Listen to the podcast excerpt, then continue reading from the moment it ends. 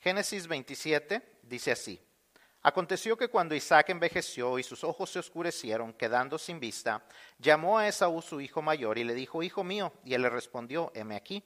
Y él dijo, He aquí yo soy viejo, no sé el día de mi muerte.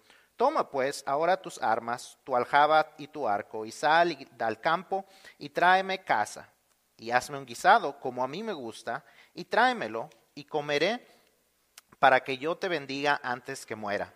Y Rebeca estaba oyendo cuando hablaba Isaac a Esaú su hijo, y, se fue Esaú al campo para buscar la casa que había de traer. Entonces Rebeca habló a Jacob su hijo, diciendo, He aquí yo he oído a tu padre que hablaba con Esaú tu hermano, diciendo, Tráeme casa y hazme un guisado, para que coma y te bendiga en presencia de Jehová antes que yo muera. Ahora pues, hijo mío, obedece a mi voz en lo que yo te mando. Ve ahora al ganado y tráeme de allí dos buenos cabritos de las cabras, y haré de ellos viandas para tu padre, como a él le gusta. Y tú las llevarás a tu padre y comerá para que él te bendiga antes de su muerte. Y Jacob dijo a Rebeca su madre, he aquí, Esaú mi hermano es hombre belloso y yo lampiño. Quizás me palpará mi padre y me tendrá por burlador, y traeré sobre mí maldición y no bendición. Y su madre respondió, Hijo mío, sea sobre mí tu maldición solamente obedecen a mi voz y tráemelos. Entonces él fue y los tomó y los trajo a su madre, y su madre hizo guisados como a su padre le gustaba. Y tomó Rebeca los vestidos de Saúl, su hijo mayor, los, preciosos que ella tenía en casa, y vistió a Jacob, su hijo menor, y cubrió sus manos y la parte de su cuello donde no tenía vello, con las pieles de los cabritos, y entregó los guisados y el pan que había preparado en manos de Jacob, su hijo. Entonces éste se fue Perdón, entonces este fue a su padre y dijo, Padre mío. E Isaac respondió, heme aquí, ¿quién eres, hijo mío? Y Jacob dijo a su padre, yo soy Esaú, tu primogénito. He hecho como me dijiste, levántate ahora y siéntate y come de mi casa para que me bendigas. Entonces Isaac dijo a su hijo, ¿cómo es que la hallaste tan pronto, hijo mío? Y él respondió, porque Jehová tu Dios hizo que la encontrase delante de mí. E Isaac dijo a Jacob, acércate ahora y te palparé, hijo mío por si eres mi hijo Esaú o no. Y se acercó Jacob a su padre Isaac, quien lo palpó y dijo, la voz es la voz de Jacob, pero las manos las manos de Esaú. Y no le conoció porque sus manos eran vellosas como las manos de Esaú, y le bendijo. Y dijo, ¿eres tú, hijo, ¿eres tú mi hijo Esaú? Y Jacob respondió, yo soy. Dijo también, acércamela y comeré de la casa de mi hijo para que yo te bendiga. Y Jacob se la acercó e Isaac comió. Le trajo también vino y bebió y le dijo Isaac a su padre, acércate ahora, o Isaac su padre, acércate ahora y bésame, hijo mío. Y Jacob se acercó y le besó y olió Isaac el olor de sus vestidos y le bendijo diciendo, mira el olor de mi hijo como el olor del campo que Jehová ha bendecido. Dios pues te dé del rocío del cielo y de las grosuras de la tierra y abundancia de trigo y de mosto. Sirvan, sírvante pueblos y naciones se inclinen a ti. Sé Señor de tus hermanos y se incline ante ti los hijos de tu madre. Malditos los que te maldijeren y benditos los que te bendijeren. Y aconteció luego que Isaac acabó de bendecir a Jacob, y apenas había salido Jacob de delante de Isaac su padre, que Esaú su hermano volvió de cazar. E hizo él también guisados y trajo a su padre y le dijo, levántese mi padre y coma de la casa de su hijo para que me bendiga. Entonces Isaac su padre le dijo, ¿quién eres tú? Y él le dijo, yo soy tu hijo, tu primogénito Esaú. Y se estremeció Isaac grandemente y dijo, ¿quién es el que vino aquí, que trajo casa y me dio y comí de todo antes que tú vinieses? Yo le bendije y será bendito. Cuando Esaú oyó las palabras de su padre, clamó con una grande y muy amarga exclamación y le dijo, bendíceme también a mí, padre mío. Y él dijo, vino tu hermano con engaño y tomó tu bendición. Y Esaú respondió, bien llamaron su nombre Jacob, pues ya me ha suplantado dos veces, se apoderó de mi primogenitura y he aquí ahora ha tomado mi bendición. Y dijo, ¿no has guardado bendición para mí? Isaac respondió y dijo a Esaú, he aquí yo le he puesto por señor tuyo, y le he dado por siervos a todos sus hermanos, de trigo y de vino le he provisto. ¿Qué pues te haré a ti ahora, hijo mío? Y Esaú respondió a su padre, ¿no tienes más que una sola bendición, padre mío? Bendíceme también a mí, padre mío. Y alzó Esaú su voz y lloró. Entonces Isaac su padre habló y le dijo, He aquí, será tu habitación en grosuras de la tierra y del rocío de los cielos de arriba y por tu espada vivirás y a tu hermano servirás. Y sucederá cuando te fortalezcas, que descargarás su yugo de tu cerviz. Y aborreció Esaú a Jacob por la bendición con que su padre le había bendecido y dijo en su corazón, llegarán los días del luto de mi padre y yo mataré a mi hermano Jacob. Y fueron dichas a Rebeca las palabras de Saúl, su hijo mayor, y ella envió y llamó a Jacob, su hijo menor, y le dijo, He aquí, Esaú tu hermano se consuela acerca de ti con la idea de matarte. Ahora pues, hijo mío, obedece a mi voz, levántate y huye a casa de Labán, mi hermano, en Harán, y mora con él algunos días hasta que el enojo de tu hermano se mitigue, hasta que se aplaque la ira de tu hermano contra ti, y olvide lo que le has hecho. Yo enviaré entonces y te traeré de allá. ¿Por qué será privada de vosotros? ¿Por qué seré privada de vosotros ambos en un día? Y dijo Rebeca a Isaac: Fastidio tengo de mi vida a causa de las hijas de Ed. Si Jacob toma mujer de las hijas de Ed, como estas, de las hijas de esta tierra, ¿para qué quiero la vida? Señor, te damos gracias por tu amor y tu misericordia para con nosotros. Te damos gracias por tu palabra. Te damos gracias porque a través de ella nos das ejemplos de no solamente de, cómo vivir, sino de cómo no vivir. Padre, te pedimos que nuestra mente y nuestro corazón esté abierto, que entendamos, Señor, lo que tú nos quieres enseñar en esta mañana, que podamos recibir, Padre, tus enseñanzas, que podamos ponerlas en práctica, Señor, en nuestras vidas, para que nuestras, nuestras, nuestras familias, Señor, sean sanadas para que nuestras familias puedan tener un mejor futuro, para que podamos deshacernos de las cadenas que hemos cargado generación tras generación. Padre, que podamos aceptar las áreas donde necesitamos cambiar, que podamos aceptar las áreas donde, donde tu, tu palabra, Señor, nos enseña claramente que somos muy parecidos a las personas que están en la Biblia, Señor. Pero que al igual que como ellos, Señor, tú puedes bendecirnos y puedes transformarnos. Y puedes hacer de nosotros, Señor, personas que muestren quién eres tú. Padre, por último, te pedimos como siempre por nuestros hermanos en Cristo por todo el mundo, que son perseguidos, Señor. Que tú les fortalezcas y que tu Espíritu Santo, Señor, esté eh, de una manera palpable, Señor, en medio de ellos, para que ellos sean eh, animados y fortalecidos. Porque te lo pedimos y damos gracias en nombre de Cristo Jesús. Amén. ¿Pueden tomar sus asientos? Yo no sé ustedes, yo no sé ustedes, pero yo no soy una persona novelera. No me gustan las telenovelas. Eh, no, voy a, no voy a mentir. Antes me gustaban, pero sucedió que me di cuenta que era una constante repetición de los mismos temas. Es, una constante historia de traiciones, de amarguras, de desamores. Eh, siempre es la misma historia. Eh, pero si yo fuera a escribir una, telenovela, yo la basaría eh, en la historia que acabamos de leer.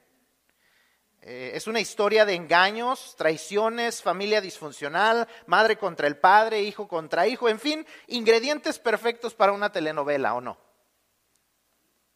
Uno podría, puede, poner esa historia, trasplantarla al siglo XXI y, y sería una, estoy casi seguro que sería un éxito. Un empresario poderoso, pero ya envejeciendo, con dos hijos que nunca se habían llevado bien, un padre que prefería a uno de ellos, una madre que prefería a otro, eh, una madre consentidora y el engaño de robarle la empresa a su padre de las manos de su otro hermano. ¿A poco no? Suena a la historia de cualquier telenovela. Tristemente, como diría otro programa de televisión, eres un caso de la vida real. Y desafortunadamente, es el caso en muchos hogares. La disfuncionalidad familiar es muy prevalente en nuestros hogares, en los hogares alrededor nuestro, en los hogares no cristianos y desafortunadamente también en aquellos hogares cristianos.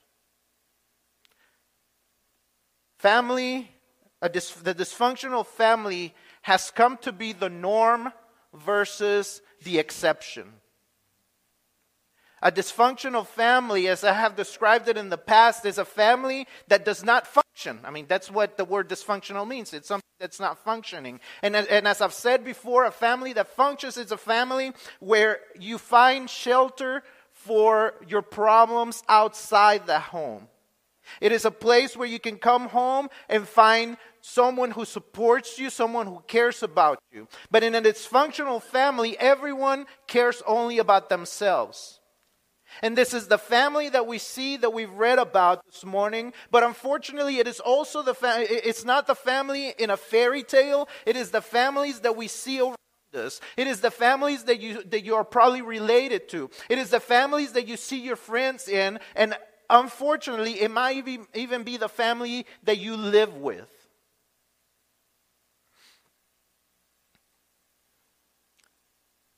La familia disfuncional es una familia que no está funcionando. Como dijimos hace, al principio de esta serie, una familia que funciona es una familia que es un refugio para las tormentas, un refugio donde podemos, al cual podemos nosotros llegar para, para poder enfrentar los problemas que están fuera de la casa. Es el lugar donde podemos encontrar apoyo, es el lugar donde podemos encontrar auxilio, pero desafortunadamente en una familia que no funciona, cada quien busca su propio beneficio. Nadie cuida a los demás. Y en lugar de cuidarnos de las tormentas, las tormentas están adentro del hogar. Y son las familias que vemos a nuestro alrededor, son las familias con las personas que tienen las personas con las que trabajamos, son las familias que tenemos como familiares, son las familias a las que nuestros hijos van a sus casas y a veces son las familias que están bajo nuestro propio techo. Somos familias disfuncionales en muchas ocasiones.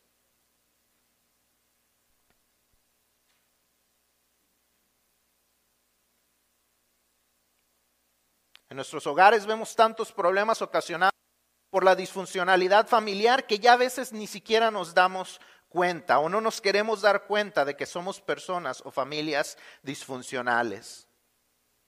Hemos vivido de esta manera toda la vida, nuestros padres vivieron así porque así aprendieron de sus abuelos y nosotros seguimos repitiendo patrones dañinos porque ya son lo que consideramos normal. Ya es lo que la gente considera normal. Mañana simplemente, esta mañana simplemente está un grupo de niños y, me dice una de las niñas, dice, eh, ¿tú viste eso, verdad? Y le digo, no, dice, tú di que sí, tú di que sí. Y, y es un juego, entiendo que es un juego, pero ¿cuánto eso se convierte en un patrón aceptable en nuestras casas? Y ahorita vamos a hablar de, eso un poco y vamos a, definir, porque a veces decimos, no, es que mi familia no es disfuncional. No, nosotros somos, somos una, somos de buena familia. ¿Qué dirían los ribadeneiras si, si decimos que somos disfuncionales? No, es disfuncionales aquellos donde llega la policía todos los fines de semana o donde todos los martes que sacan la basura está lleno de botellas. Pero no, nosotros, no, nosotros, no. Entonces vamos a, vamos a ver algunas de las características en, el hogar de Isaac y de Rebeca eh, que nos muestran eh, los ejemplos de, de, las familias disfuncionales. Vamos a ver. ¿Qué sigue? ¿Hello? Ya se nos acabó la pila. Ahí está. Ok. Características personales en una familia disfuncional. Estos son los ingredientes naturales de una familia disfuncional. En toda familia disfuncional encontrará una o más de estas características en una o más de las personas que las eh, conforman. En cualquier familia disfuncional usted va a encontrar una de estas cuatro eh, características mínimo. Tal vez habrá más de una persona que la tenga, tal vez van a estar las cuatro y tal vez va a haber más de una persona que tenga más de una. Pero estas son características normales en una familia disfuncional. Número uno, la ausencia. ¿Cómo vemos a Isaac? Isaac, en cuanto se abre el capítulo, se nos, eh, se nos describe como una persona que ya no veía. Decía que había envejecido, se habían oscurecido sus ojos, eh, que habían oscurecido sus ojos y que ya él estaba ciego. Un padre que no veía lo que sucedía en su casa, aunque estaba ahí. En muchos hogares esto es lo normal. Están los padres ahí, pero no participan de lo que sus hijos hacen. Están, pero como si no estuvieran. Los hijos hacen lo que quieren y ellos ni cuenta se dan. Cuando los llaman de la escuela porque los hijos se metieron en problemas, es algo increíble para ellos. Pero mi niño, mi querubín, no, no eh, es que ya la traen en contra de él. ¿Ah? Son ciegos no viendo o no queriendo ver a dónde va su familia. La segunda es el control o la manipulación. Ahí vemos a Rebeca, una mujer que quería controlar el destino de sus hijos, en especial el de su favorito Jacob. Ella estaba dispuesta a manipular a su esposo y a su hijo para obtener lo que quería, a pesar de saber que eso tenía el potencial de tener un gran efecto en contra de su familia. Ella sabía que podía venir maldición. Cuando, cuando, Jacob le dice, ¿qué tal si recibo maldición en lugar de bendición? Ella le dice, que tu maldición caiga sobre mí.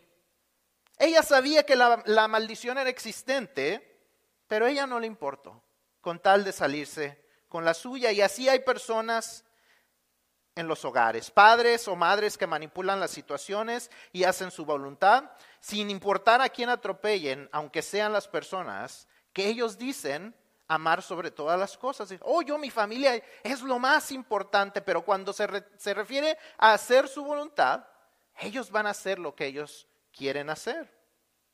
Personas que controlan con autoridad o con golpes o con gritos, o que controlan con manipulación, con berrinches, con amenazas o con llanto. Y eso no solamente son los, los padres, también a veces son los hijos.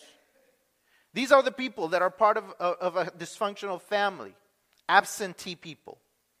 People who are there, but it's more of a roommate situation than where you really want to participate in the family. Then there's the people who want to control or manipulate situations and do whatever they want to do.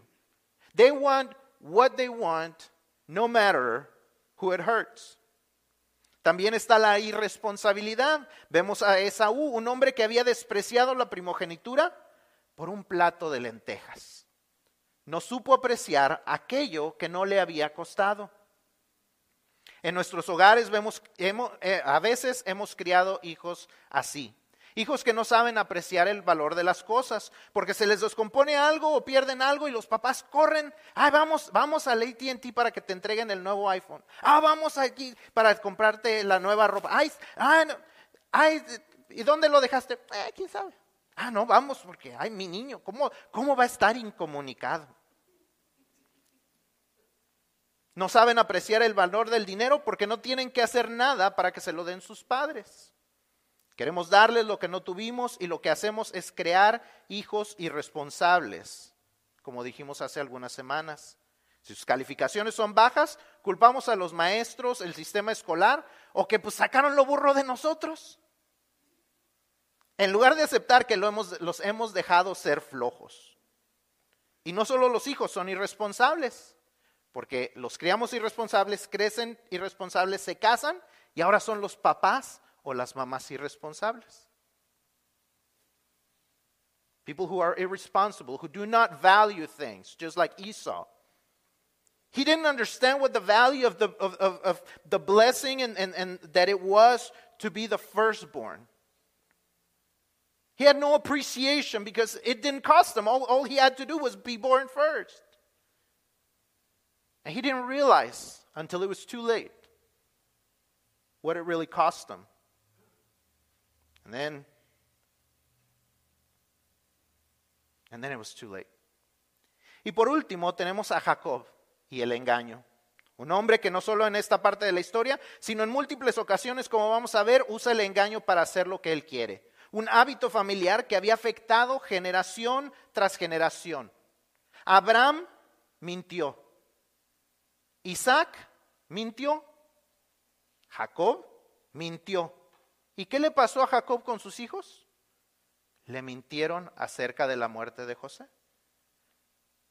Constantemente están los pecados de los padres sobre los hijos hasta la tercera y cuarta generación, a menos que Dios haga algo.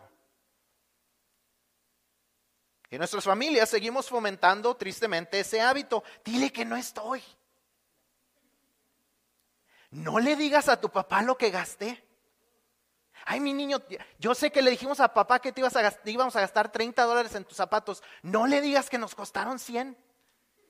Vamos a comer puros frijoles el resto de la semana, pero no le digas, porque mi niño se merece lo mejor. Ay, solamente le dije una mentirilla blanca para no lastimar sus sentimientos. Y cosas como estas le dicen a las generaciones que la mentira no es un problema, que Dios no tiene un problema con la mentira. Deceit, lying, it is a constant in our lives. It's a constant in, in many of our homes and in the things that we see around us. Fake news is, is something that, that has become part of, of daily uh, things around us. And maybe my, many of you have become Oscar worthy actors. And what I mean by that is that you are one person at home and at church, and, and, and you seem to be this model child. But when you step outside, you are a completely different person. You have learned to play a role in the house to keep the peace. But when you step outside,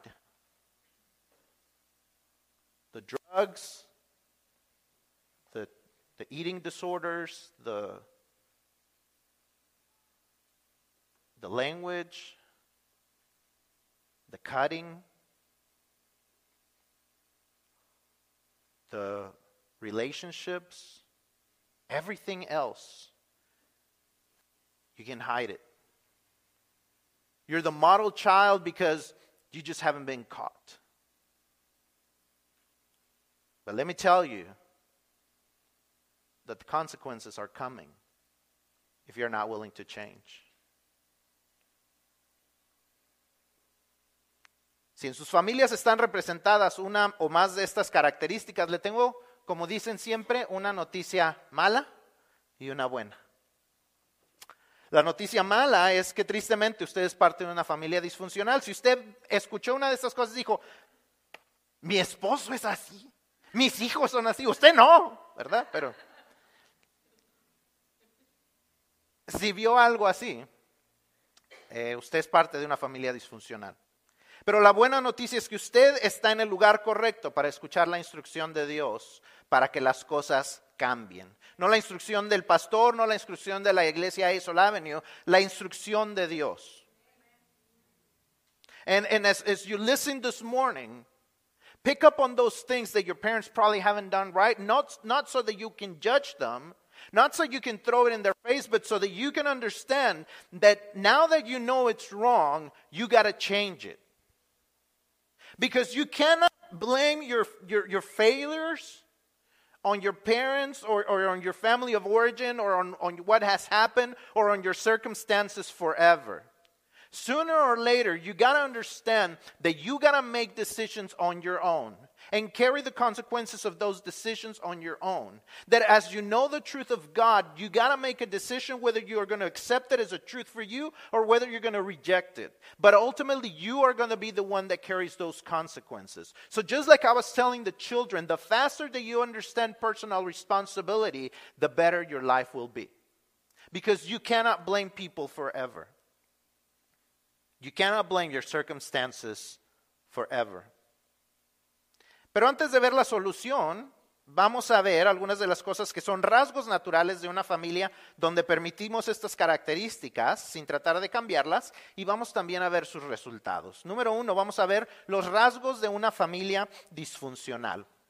Los rasgos de una familia disfuncional, número uno es que hay preferencia entre familia. Hay preferencia entre familia. Génesis 25, 28 dice, y amó Isaac a Esaú porque comía de su casa, mas Rebeca amaba a Jacob. ¿Hay preferencias entre la familia? ¿Usa usted esas preferencias para sacar favor de ellas? ¿Pone usted en competencia a sus hijos? les compara de manera constante. Oye, es que él sí, él, es que mi hijo, él, él sí me trae cosas, tú nunca me traes nada. Eso le va a causar problemas. Queremos manipular la conducta de nuestros hijos a nuestro favor en lugar de ayudarles a ser la persona que Dios creó. El favoritismo entre las familias.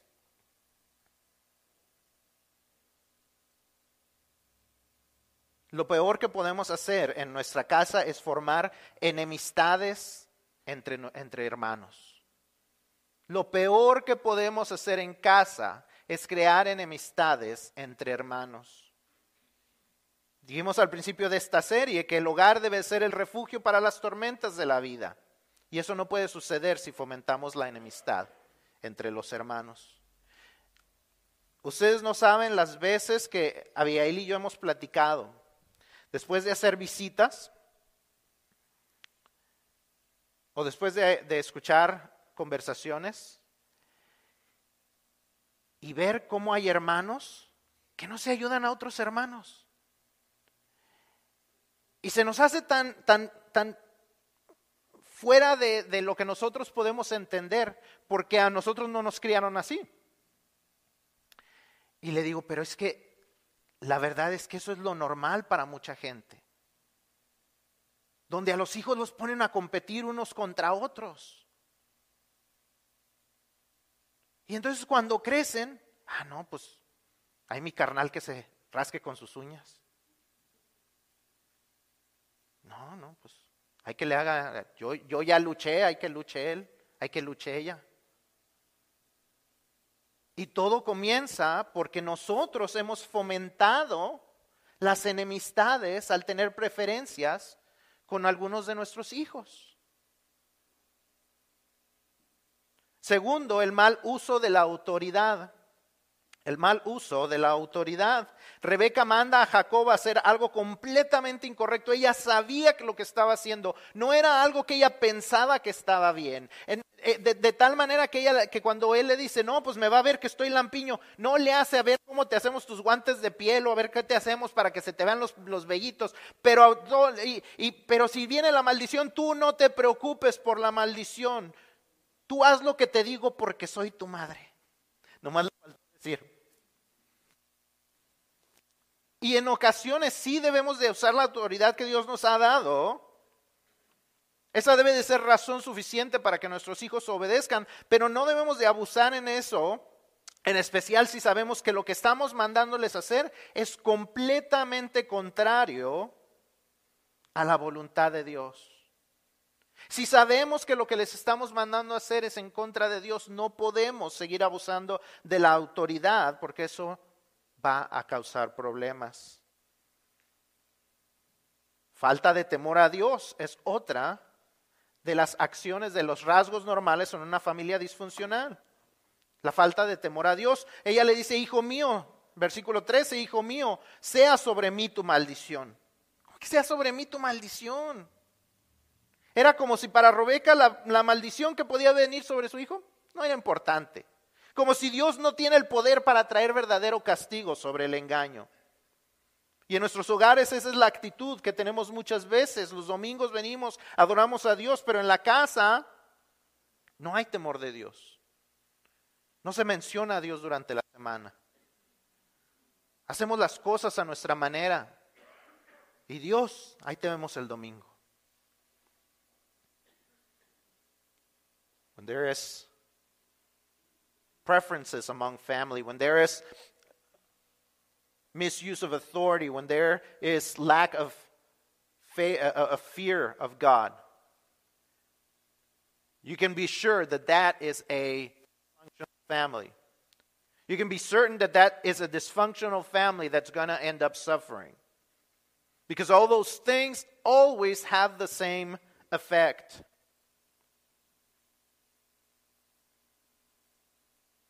Y por último, otro rasgo normal de la, de la familia disfuncional es que hay intriga y mentira. La intriga, el estar planeando cómo hacer la maldad, la mentira, el estar planeando cómo engañar, eso era pan de cada día en este hogar y en esta familia. Como les digo, desde Abraham y por generaciones, planear y engañar a otros era algo normal entre ellos. Abraham le dice a su esposa, mira, no le vamos a decir al faraón que tú y yo somos esposos porque me van a matar. Entonces vamos a decir que eres mi hermana. Isaac se van a ir a la tierra de Abimelech y le dice lo mismo a Rebeca. Rebeca, mira, estás muy bonita y este, vamos a decir que eres mi hermana para que no me vayan a matar. Jacob le dice, sí, papá, mira, siénteme, estoy velludito, soy Esaú. Y después vienen los hijos de Jacob y le dicen, papá, este, pues nuestro hermano, mira, lo único que encontramos fue la túnica ensangrentada.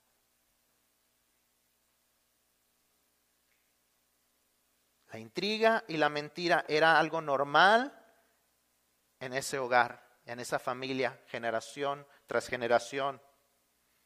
¿Estamos enseñándole a nuestros hijos el valor de la honestidad? ¿O ellos ven en nosotros el gran dicho, el que no tranza? No avanza.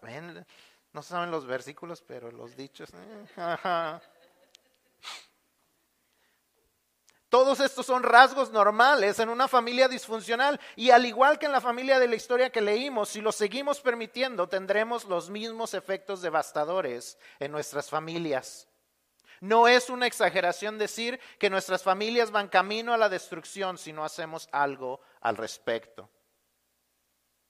El pastor está exagerando. No estoy exagerando.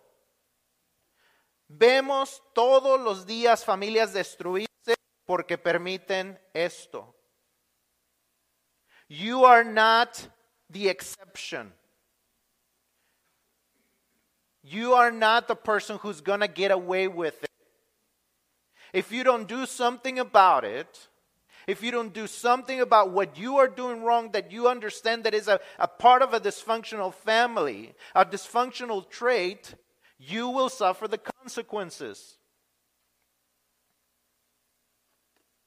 And we're about to see what the consequences were. Las consecuencias, los efectos de una familia disfuncional. Número uno es el resentimiento y la amargura. Los efectos de la familia disfuncional es que todos nos convertimos en perdedores. Todos perdemos algo, como sucedió en esta familia. Todos perdieron algo.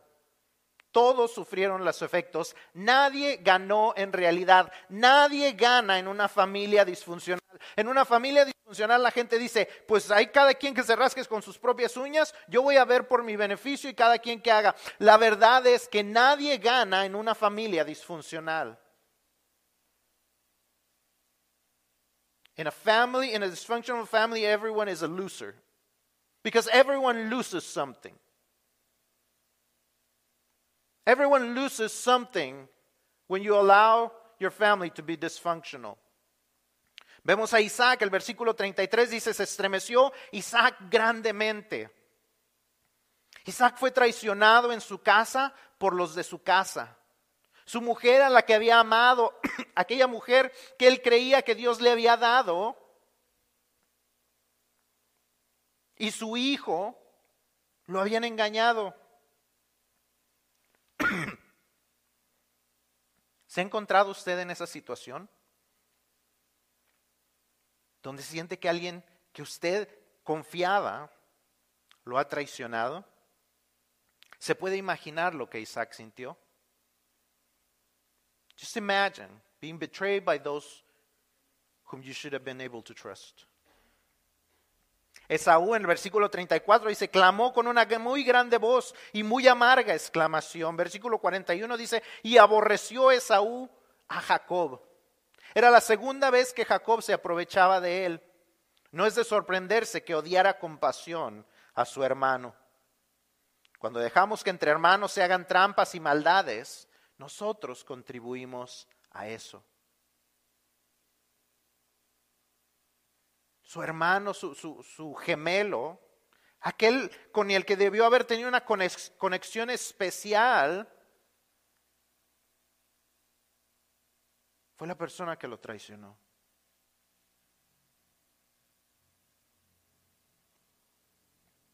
A Jacob, Génesis 32, 11 dice, líbrame ahora de la mano de mi hermano, de la mano de Esaú, porque le temo, no venga acaso y me hiera la madre con los hijos. Vivía en temor de su hermano. Esto ya habían pasado muchísimos años y aún así él vivía con el temor de su hermano.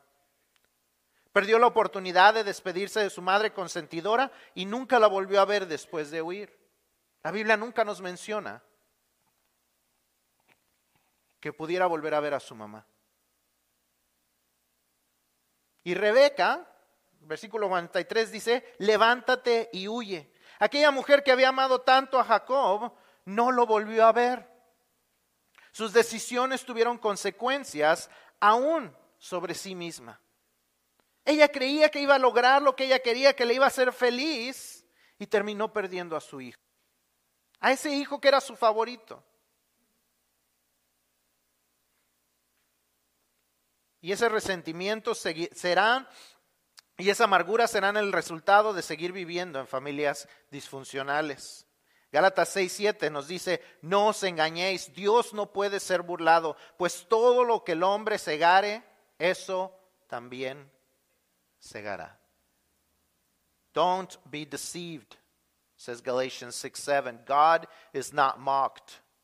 For whatever a person sows, he will also reap.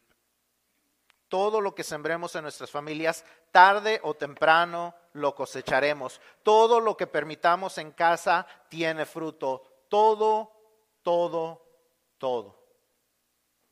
Para bien, pero también para mal. Everything you, you sow, you will always reap.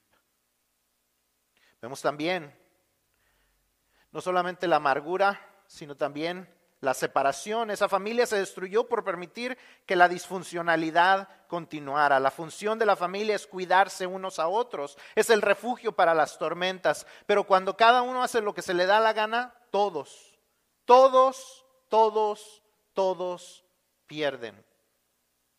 Sucedió en el pasado, Sucede en nuestros hogares y seguirá sucediendo si no le enseñamos a nuestros hijos algo distinto.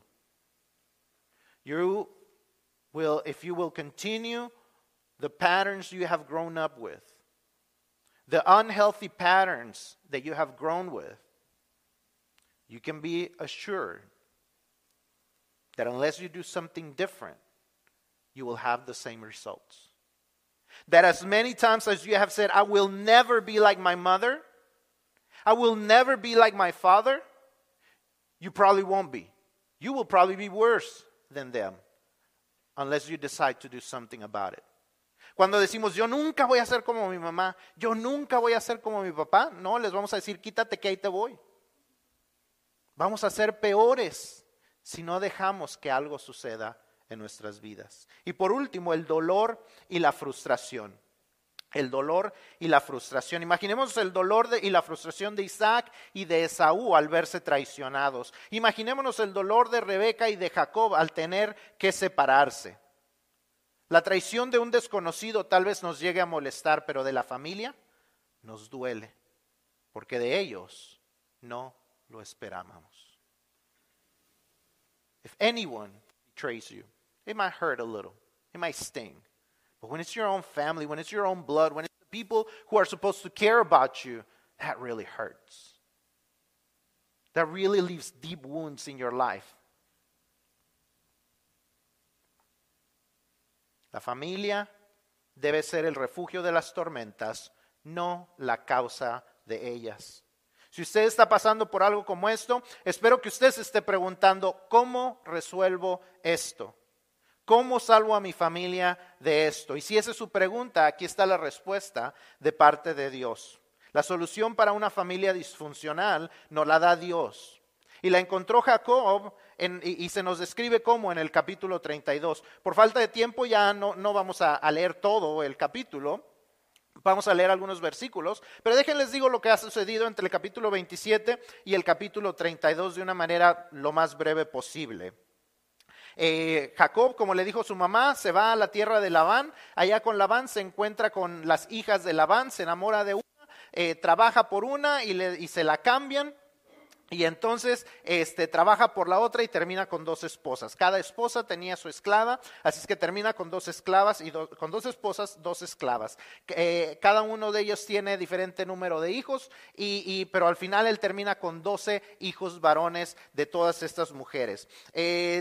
Durante ese tiempo él está trabajando para Labán y, y Labán pues como era mal de familia, yo creo, pues también se aprovechaba de él. Y, Jacob, pues como tampoco era así como que tonto, pues también él se aprovecha de Labán. Entonces, finalmente, eh, las cosas como que tienen un mal desenlace y dice Jacob, pues sabes qué, este, tú con tus cosas, yo con las mías, yo me voy con mi familia. Y eh, eh, él se retira y como él va avanzando, se da cuenta que al regresar a casa se va a tener que encontrar con su hermano Esaú. Y es donde llegamos al capítulo 32. Él tiene que enfrentar a Esaú y alguien le dice, Esaú te está esperando con 400 hombres. Y me imagino que Jacob dijo, pues no creo que me esté esperando para darme un abrazo. Así es que él se empieza a preparar y dice, mira, vamos a separar el campamento en diferentes partes, así es que si agarran unos del campamento, pues podemos correr los otros. Y entonces él empieza a prepararse, parte de esta preparación lo vamos viendo por todo el capítulo 32. Y llegamos al capítulo 32, versículo 24, eh, y ahí es donde vamos a leer eh, del 24 al 30. Génesis 32, 24 al 30 dice así, así que quedó Jacob solo y luchó con el varón, con él, un varón, perdón, hasta que rayaba el alba. Y cuando el varón vio que no podía con él, tocó en el sitio del encaje de su muslo y se descoyuntó el muslo de Jacob mientras con él luchaba. Y dijo, déjame porque raya el alba. Y Jacob le respondió, no te dejaré si no me bendices. Y el varón le dijo, ¿cuál es tu nombre? Y él respondió, Jacob. Y el varón le dijo, no se dirá más tu nombre Jacob, sino Israel, porque has luchado con Dios y con los hombres y has vencido.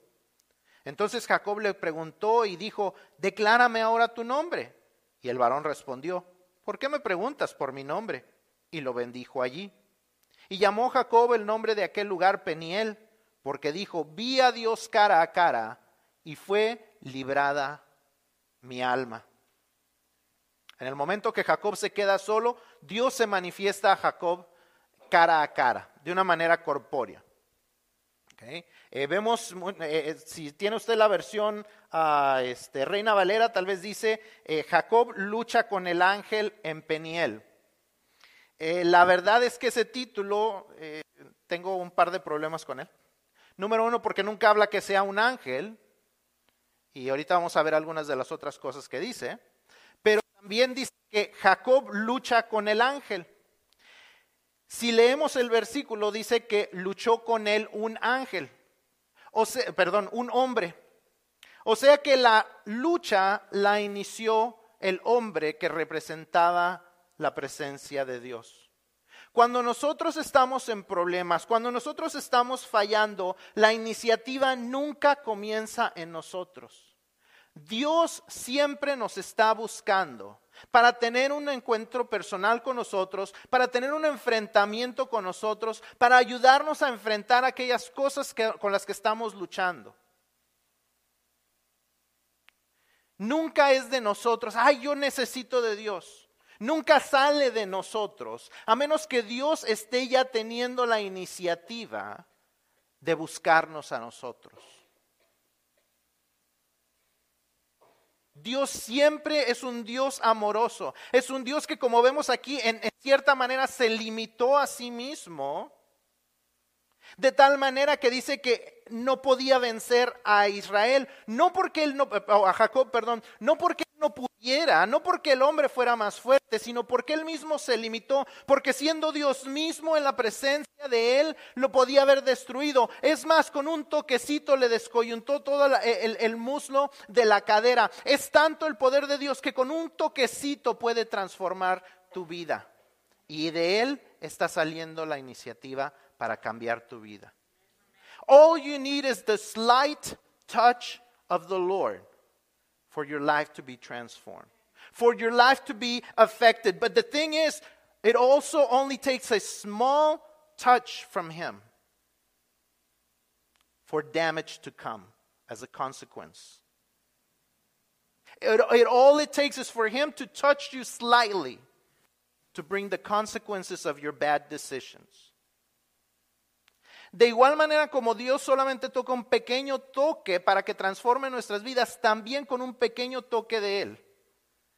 Con que deje un pequeño toque de Él, permitir que vengan las consecuencias de nuestros errores, quedaremos dañados para el resto de nuestra vida.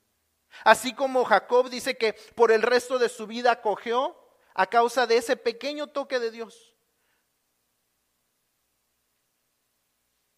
¿Estamos esperando eso? ¿Estamos esperando que Dios deje que las consecuencias de nuestros errores nos toquen? Para entonces dejar que Él haga algo. ¿O vamos a, dejar que Él nos transforme antes de la destrucción? Lo primero que vemos para encontrar la respuesta, la solución para nuestra familia disfuncional es lo que le sucedió a Jacob, entrar en una lucha personal con Dios. Perdón una lucha personal con Dios. Tenemos que entender que lo que tiene que cambiar primero para que cambie nuestra familia disfuncional somos nosotros mismos. No podemos esperar a que alguien más cambie. Tengo que comenzar yo. Tengo que aceptar que mi peor enemigo y el peor enemigo de mi familia soy yo. Hasta que no le rinda completamente el control de mi vida y de mi casa a Dios, nada va a cambiar tiene que comenzar con una lucha entre lo que yo quiero y lo que quiere Dios y tener que dejar que Dios nos toque, aunque nos duela y nos lastime si queremos recibir la bendición de Dios. Por eso dije al principio eh, que a veces pensamos, no, si mi esposo es así y mis hijos son así, tiene que comenzar con que yo vea dónde yo estoy fallando. It has to start with what am I doing wrong? It has to start with I have to have this personal struggle with God. It cannot be it's always it cannot be it's because my mom's not here or because my dad doesn't care or because my brothers are this way or because this has happened or because I went through all these things in the past. It is it, you have to make a decision of saying what am I struggling with? What is it, God, that you want to change? What are you and I fighting about that I will not let go of?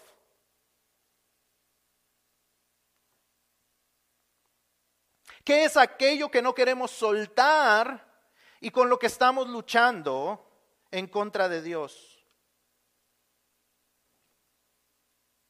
Tenemos que reconocer también nuestra incapacidad. Entendamos esto, la bendición no fue pedida hasta que Israel pudo entender su necesidad de ella. Peleó con el hombre toda la noche y no fue hasta que quedó lastimado que le pidió la, bendición. Él estaba tratando de ganarse la bendición a golpes, a, su lucha, haciendo todas las cosas a su manera. Y no es hasta que al final ya se tiene que dar por vencido por el dolor que le dice, no te voy a soltar hasta que me bendigas. Nosotros nos desgastamos por arreglar nuestros problemas, noches enteras pensando cómo le vamos a hacer y nada pasa hasta que reconozcamos que no tenemos la capacidad de resolver nuestra vida, hasta que reconozcamos que no podemos soltarnos de Dios hasta que nos bendiga.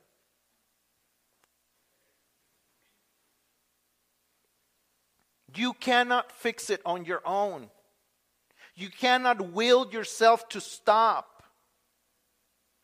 You may understand that it's wrong. You may understand that, that you don't want to live two lives with two faces, but you cannot stop it on your own. You have to accept that you cannot do it on your own and that you need God to help you get through it. Y por último, si queremos que nuestras familias sean sanadas, tenemos que vivir una vida realmente transformada. El nombre de Jacob significa suplantador o el que toma el lugar de alguien. El nombre de Israel significa Dios pelea. Había sido transformado de alguien que peleaba sus propias batallas a su propia manera a alguien por quien Dios peleaba las batallas. Pero primero tuvo que aceptar quién era Él. ¿Qué es la, ¿Cuál es la pregunta que le hace el hombre? En estos versículos. Cuando Él le dice, no te voy a soltar hasta que me des la bendición, ¿cuál es la pregunta que le hace? ¿Cuál es tu nombre? ¿Quién eres en realidad? Recordemos que muchas de las personas eh, eh, en el Antiguo Testamento, sus nombres tenían conexión con su manera de ser. Entonces le dice, ¿quién eres? Recuerda quién eres, ¿te acuerdas quién eres? Eres el, el suplantador, eres el que tomaba lo que no le pertenecía. Y cuando él le dice, soy Jacob, le dice, ya no vas a ser esa persona. Ahora serás aquel por quien Dios pelea. Ya no vas a ser la persona que hace las cosas a su manera, serás la persona que espera en Dios. ¿Será que Dios nos está haciendo la misma pregunta? ¿Quién eres? ¿Quién eres? ¿Y quién quiero que llegues a ser?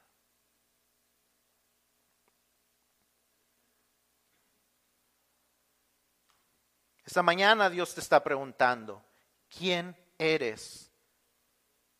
Puedes reconocer lo que Dios quiere cambiar en ti.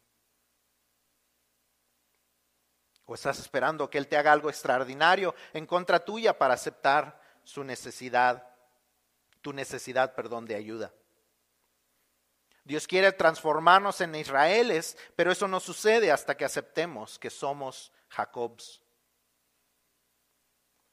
See, as, as God, as God in the presence of this man is asking him, Who are you?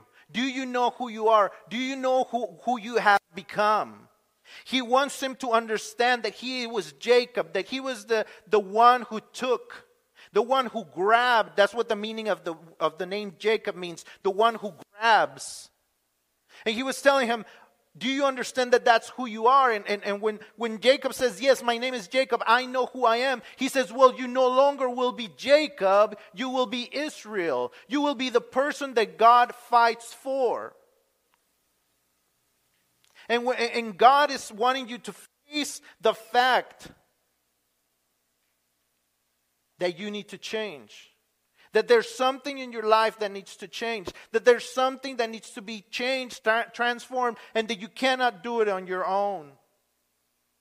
If you want to become an Israel, you have to understand that you are a Jacob.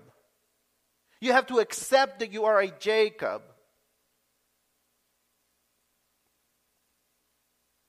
Dios quiere transformarte, pero para eso primero tienes que aceptar que necesitas ser transformado. Marcos 2, 15 al 17 dice, aconteció que estando Jesús a la mesa en casa de él, muchos publicanos y pecadores estaban también a la mesa juntamente con Jesús y sus discípulos, porque había muchos que le habían seguido, y los escribas y los fariseos viéndole comer con los publicanos y con los pecadores, dijeron a sus discípulos, ¿qué es esto? Que él come y bebe con los publicanos y pecadores. Al oír esto Jesús les dijo, los sanos no tienen necesidad de médico, sino los enfermos. No he venido a llamar a justos, sino a pecadores. Los escribas y los fariseos no aceptaban que necesitaban la ayuda de Dios.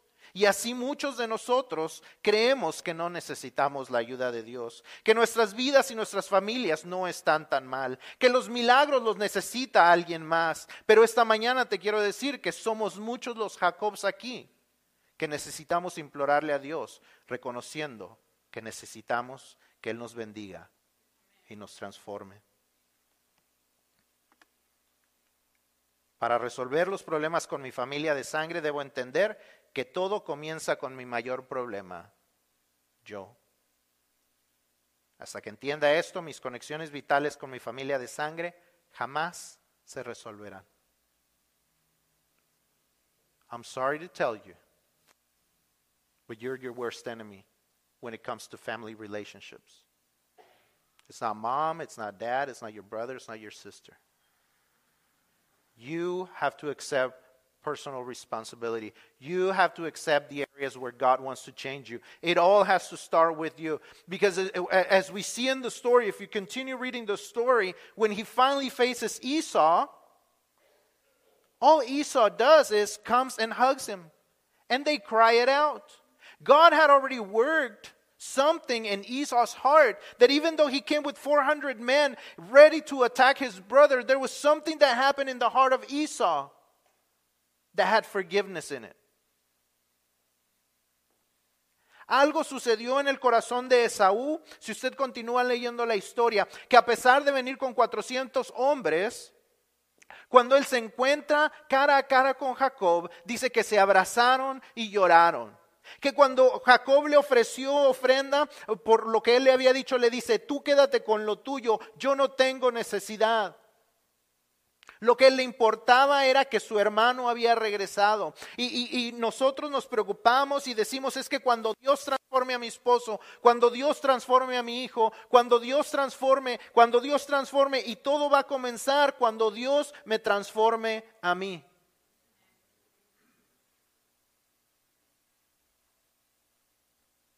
Esta mañana le quiero invitar a que pase al frente. Si su familia está pasando por alguna de estas disfuncionalidades, necesita encontrarse cara a cara con Dios. You need to be face to face with God. It doesn't mean you're not a Christian. I'm not saying you're not a Christian. But we all have areas that we need to stop struggling with God and let Him transform us. There's areas that we have to recognize that only He can fight for us. If you know that there's something that's got to change, I want to invite you to come forward this morning. Don't pray for your mom or your dad or your family. I want you to pray for yourself. I want you to come forward and pray for yourself. Esta mañana le invito a que si usted entiende que hay algo que tiene que cambiar en usted, pase al frente. No en su esposo, no en su hijo, no en sus hijos, no en sus padres, que usted entiende que algo tiene que cambiar en usted, que hay algo que Dios le está mostrando que Él quiere transformar en su vida, aquello que, que, usted tiene la necesidad de dejar que Dios tome el control, aquello con lo que usted ha estado batallando con Dios, no una noche completa, sino días, meses y años. You have been struggling with God, not for one night like Jacob has, but you've been struggling with God months and years in which you have not let God transform you, it is the day that He wants you to come face to face with Him. And He wants to help you.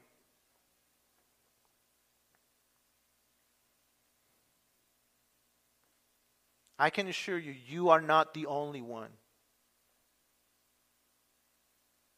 I can assure you that everyone struggles with something. We all have areas in which we, we can let God work. Todos tenemos áreas en las cuales Dios necesita trabajar. Todos tenemos áreas en las cuales no hemos dado el control completo a Dios. Y ponemos la excusa de que alguien, alguien más está causando esto en nosotros. Y tenemos que aceptar que esto viene de nosotros. You cannot keep blaming it on someone else.